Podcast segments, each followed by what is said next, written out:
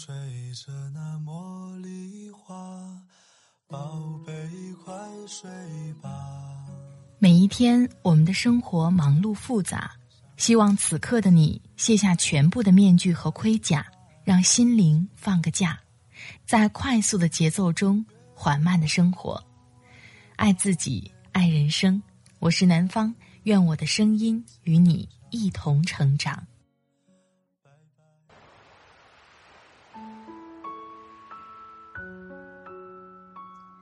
嗨，你好，这里是快节奏慢生活，我是南方。今天你过得好吗？一段感情的开始或者结束，不仅仅只是经历的事情，还有自我成长。在每一段的感情当中，你总结过吗？又学会了什么呢？希望我们每个人在经历过亲密关系之后。也能在通往自我征程的路上走得更好。今天就把来自微信公众号“爱妃的理想”作者爱妃的文字分享给你。我的微信公众号“听南方”也会发布节目文稿，欢迎你的关注。好了，开始今天的节目吧。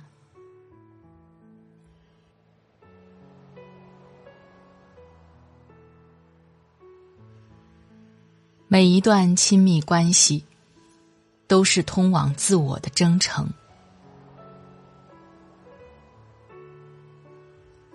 这篇文字与亲密关系有关，也是一篇自我成长的文字。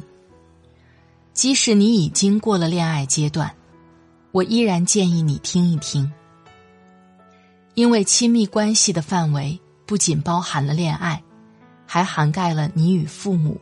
子女的相处，同时，自我成长的路径也不仅仅是读书和思考，还有一个非常重要、不可或缺的部分，那就是通过真实的亲密关系所获得的自我成长。我时常收到读者在亲密关系中受伤的留言，也遇到不少带着破碎的心来找我的咨询者。亲密关系对我们很重要，但往往也十分伤人。该如何处理亲密关系里的各种痛苦呢？分享三个非常有效的原则给你，他们对我产生过很大的帮助，相信也能够在一定程度上解决你的痛苦。一，既能投入，又能抽离。什么是投入？投入说的是沉浸于当下的事情和情绪中。抽离又是什么呢？抽离和投入刚好相反，他说的是跳出当下的事情和情绪中。生活中，我们绝大多数人都是时刻投入的，但只有投入是不行的，你会被事情和情绪裹挟，沉沦其中。无法翻身，时刻抽离呢，也不行。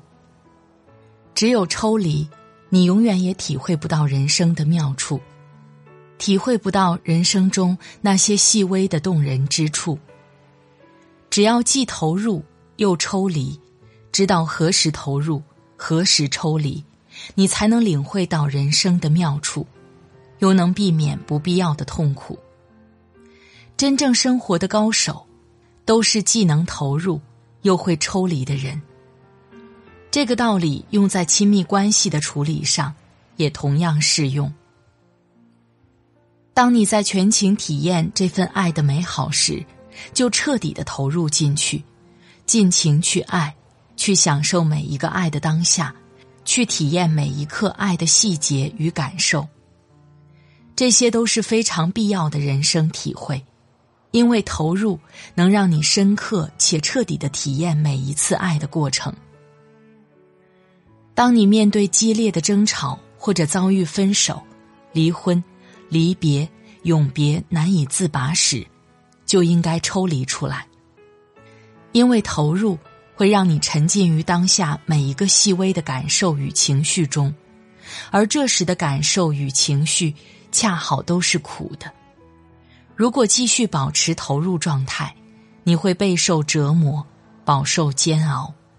所以，你需要由投入转为抽离。怎么抽离呢？在这里，给你介绍几种特别适合于处理亲密关系中痛苦与冲突的抽离方法。第一种，站到很远处。站到很远处，指的是以你现在所在的时间点为基础，让自己来到二十年或五十年后，然后再从那个时间点回看二十年前或五十年前的这个时刻。举个例子，假如你现在刚与另一半分手，非常痛苦，不知如何是好，那么我想邀请你闭上眼睛，感受一下。假如你来到了二十年后，也就是二零四一年，然后再回看二零二零年发生的一切，这时你会有什么样的发现？二零四一年的你，也许已经生儿育女。也许正走在自我探索的路上，也许已经开了你的第一次画展，或是出了你的第一本书。当回看二零二一年这一切时，你可能忽然发现，正是因为这一年的这样一个挫折，你对自己有了一些非常重要的认识，而这些认识让你在之后的亲密关系与人生之路上越走越稳，并最终来到了这里。这时，你恍然大悟，原来这个挫折竟然是个礼物。这就是站到很远处的抽离之法，它能让你跳出现在的境遇，从更长的时间点去看当下，从而找到解决之道与宽慰之法。第二种方法，退到时间线外。什么是退到时间线外？大多数时候。我们看待发生在自己身上的事情时，都是站在自己人生时间轴上看的。有时是站在时间轴的当下，有时是站在未来，有时是站在过去。而退到时间线外则不同，他说的是你要跳出整个时间轴，彻底离开正在进行的一切。当你来到时间线外，注视正在进行的一切。感受它时，你会看到什么？也许你会看到你的整个一生，就像一条不断奔涌向前的河流，不论你是否正在参与其中，还是已退后一步，它的奔涌都绝不止息。这时，如果你将眼前遇到的事和当下强烈的情绪放在这条时间轴上。你会发现，它不过是你整个人生中很小的一段，甚至只是一个点，一抹轻微的印记。然后，你再将目光投向这条时间轴的前方，你会发现前面的路其实还很长，生命中还有很多美好的可能性正在等着你去探索和创造。这时。眼前痛苦和焦灼的情绪开始逐渐变淡，变成了人生长河中的一个小小插曲，一段小小的过往，或者只是一抹淡淡的印记。你的内心也开始走向宁静、平和。每次在我遇到亲密关系中的困境，被眼前情绪深深困扰的时候，我都会尝试离开。像个局外人似的，看着眼前奔涌而去的时间轴，看着他的过去、现在和未来，然后我就会平静下来，意识到人生还很长，不必急于一时，人生还有很多美好的可能性，眼前的痛苦只是生命中的一段经历。也许在未来某一天，再想起这段经历的时候。我不但不会感到痛苦，反而还会觉得珍贵。这就是退到时间线外的抽离之法。第三种方法是转换到上帝视角。上帝视角说的是脱离开当前自己的身体，来到更高的上帝位置，也就是中立的第三视角，以及更高的系统化视角，然后俯瞰自己以及亲密关系中的另一方。你可能会看到，你身上一些平时从未察觉到的东西，以及对方身上的一些从未觉察到的东西。在吵架最激烈的时候，如果你能抽离到上帝视角，也许你就能够看到他的委屈，你的强势，或者你发现你们两个人在情感投入上的极度不平衡，又或者。是你们二人的争吵让父母和孩子受到了极大的影响。这些东西可能是你在作为你的时候根本无法看到的。而当你来到了更高的、更中立的第三视角，也就是上帝视角的时候，你的注意力从自我的强烈情绪中解脱了出来，于是你看到了其他人的感受、想法。情绪。这时，你不仅能够看到自己，同时你还看到了整个系统。实际上，不论是对待感情，还是对待生活工作中的很多痛苦，我们都既要学会投入，又要学会抽离，用投入去深刻体验真实细腻的人生，用抽离去避免情绪带来的过度伤害。二，重存在，轻占有。什么是占有？占有是指在对待亲密关系时，你看重这段亲密关系带来的结果。这个结果也许是结婚，也许是一直保持男女朋友关系，也许是对方一直要与你相依相伴。而存在则不一样。存在说的是。在对待亲密关系时，你把自己的注意力和感受都放在了体会每一个当下，体味每一次爱的感受和体验，以及与对方的交流互动上。你并不看着结果。假如你在亲密关系中是一个占有导向的人，你可能会问很多这样的问题：你会永远爱我吗？我们会一生一世永不分离吗？你是百分百的爱我吗？因为占有对你来说非常重要，所以你会非常在乎是否拥有，是否能够一直拥有，是否百分之百的拥有。相反，如果你是一个看重存在的人，你就会对亲密关系中两人之间的精神、心灵、身体、能量的交流更加在意。你会更在乎这段亲密关系中体验到了什么，感受到了什么，和对方交流了什么。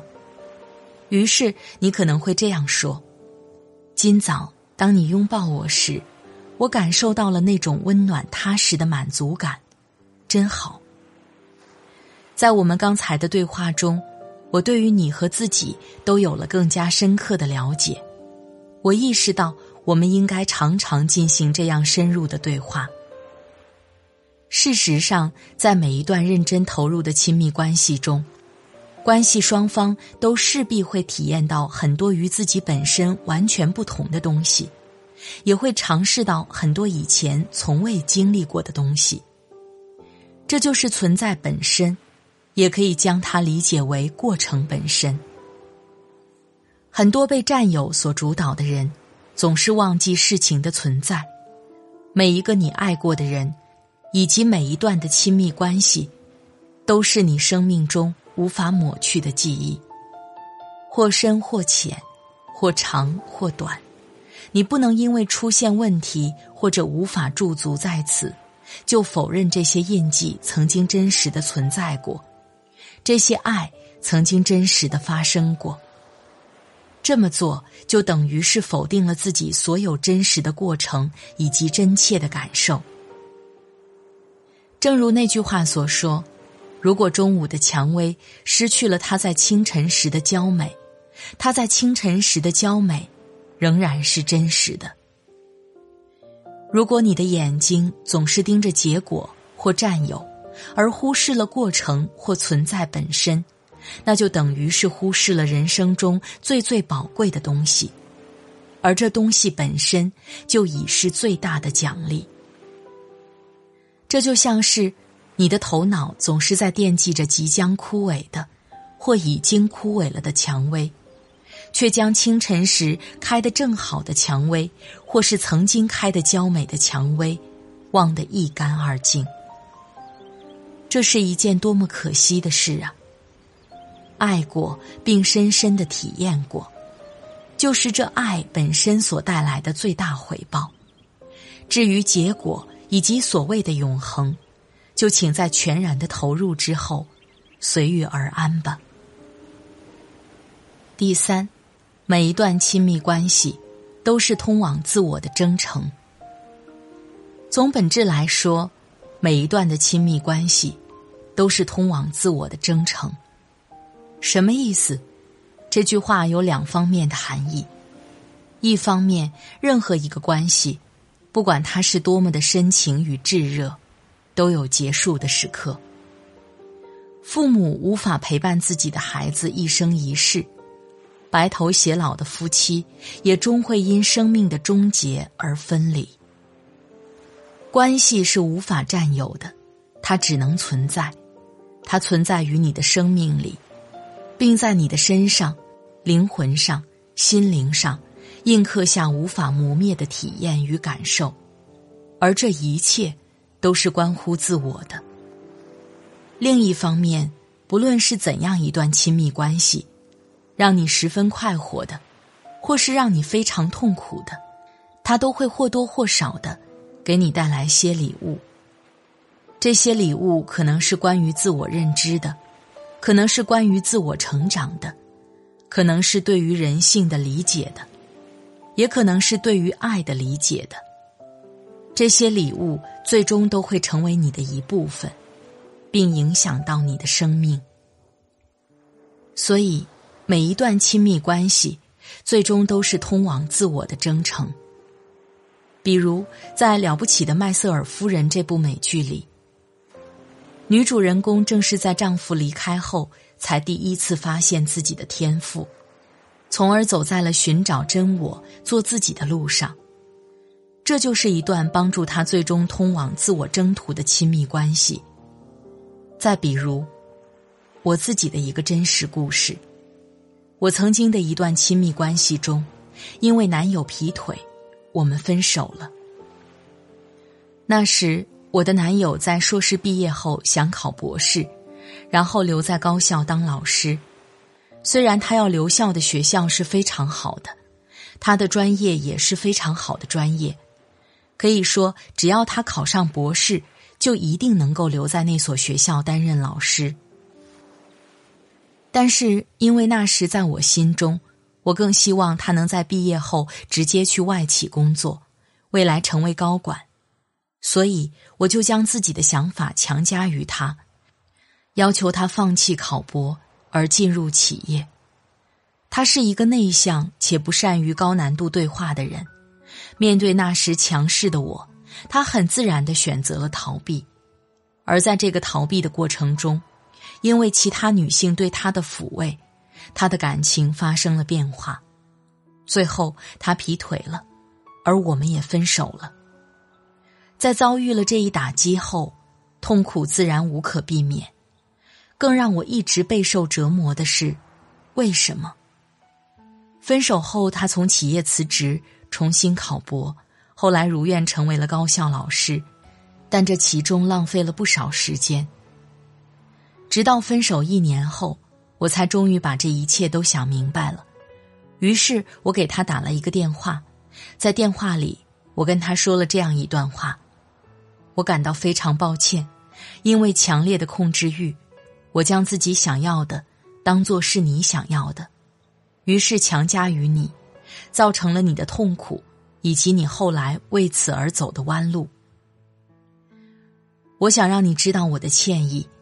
虽然事实已经无法改变，同时我也想让你知道，正是这段感情，我开始意识到，爱到底是什么。这就是那段亲密关系带给我生命的礼物。我第一次意识到自己强烈的控制欲，以及对于爱的理解的偏颇。虽然那时的痛苦感受到现在都还记得，然而我却已经将它转化为了一份厚重的礼物，并让这份礼物影响到了我的整个生命。显然，这是一条需要终生修炼的路。但当我回首去看，每一个我爱过的人。都让我看到了自己身上从未看到的部分，让我对自己的认识不断加深，同时也让我学到了很多关于爱、亲密关系以及人性的东西。一段真实投入的感情，即便分手，它带给你的也不仅仅只有伤痛，在伤痛的同时，它还会为你带来觉察、领悟、思考和成长。这就是他给你的礼物，希望你不要把它像垃圾那样扔到一旁，而是感恩它，然后继续你的征途，走向越来越棒的自己。每一段的亲密关系，不论结局如何，最终都是通往自我的征程。在每个人的一生中，亲密关系都是一门必修的课程。可惜，这恰好也是课本中几乎从不涉及的内容。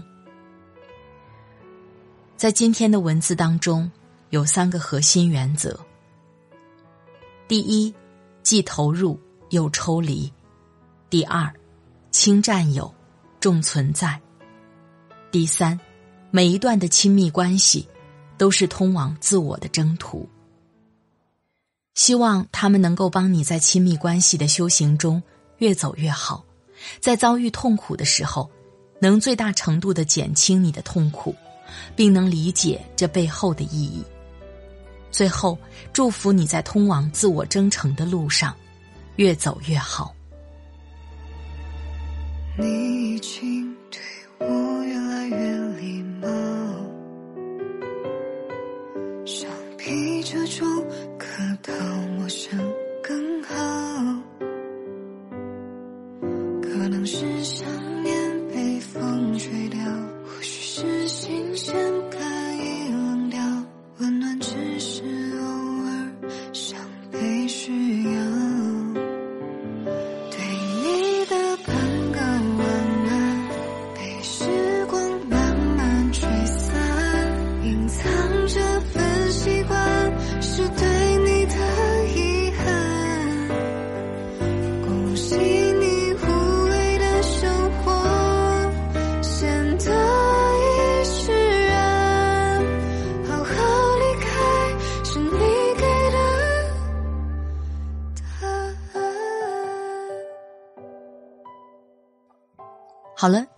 亲爱的朋友，听了刚才的节目，你的感受是怎样呢？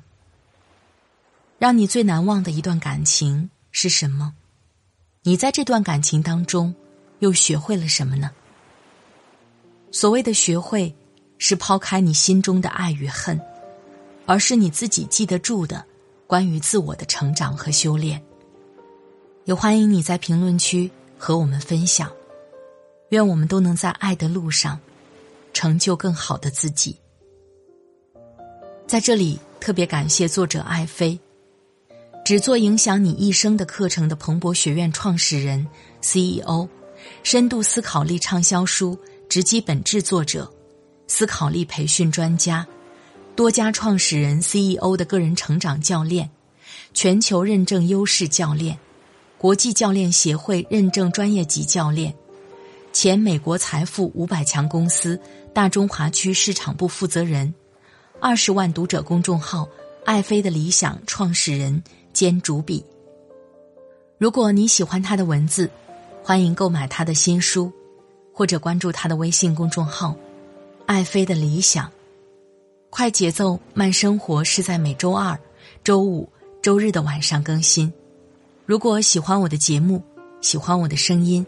欢迎下载喜马拉雅 APP，搜索“快节奏慢生活”或是“南方 Darling”，关注我，第一时间收听温暖。好了，今天的节目就到这里，我们下期再会。祝你晚安，今夜好梦，拜拜。